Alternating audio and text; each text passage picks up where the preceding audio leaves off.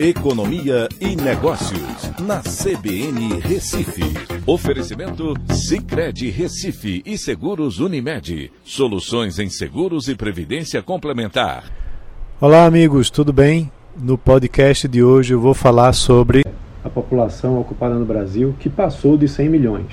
O IPEA divulgou que o número de pessoas ocupadas no país chegou a 101,2 milhões após o ajuste sazonal no mês de junho, indicando um recorde da série histórica iniciada em janeiro de 2012.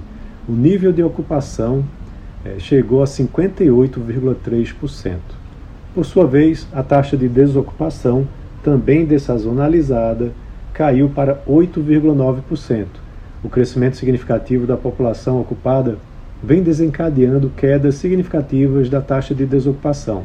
Foi a 13ª queda consecutiva em junho, menor patamar desde julho de 2015.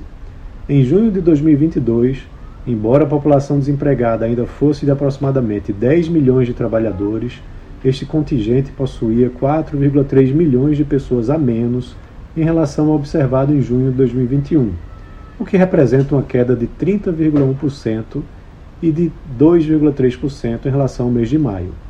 Em relação à posição da ocupação, os dados ainda apontam uma expansão maior da ocupação informal, com variação interanual de 21,9% dos empregados sem carteira. Já o emprego privado formal também mostrou bom comportamento, com alta de 12,2% na mesma base de comparação. Então é isso. Um abraço a todos e até a próxima.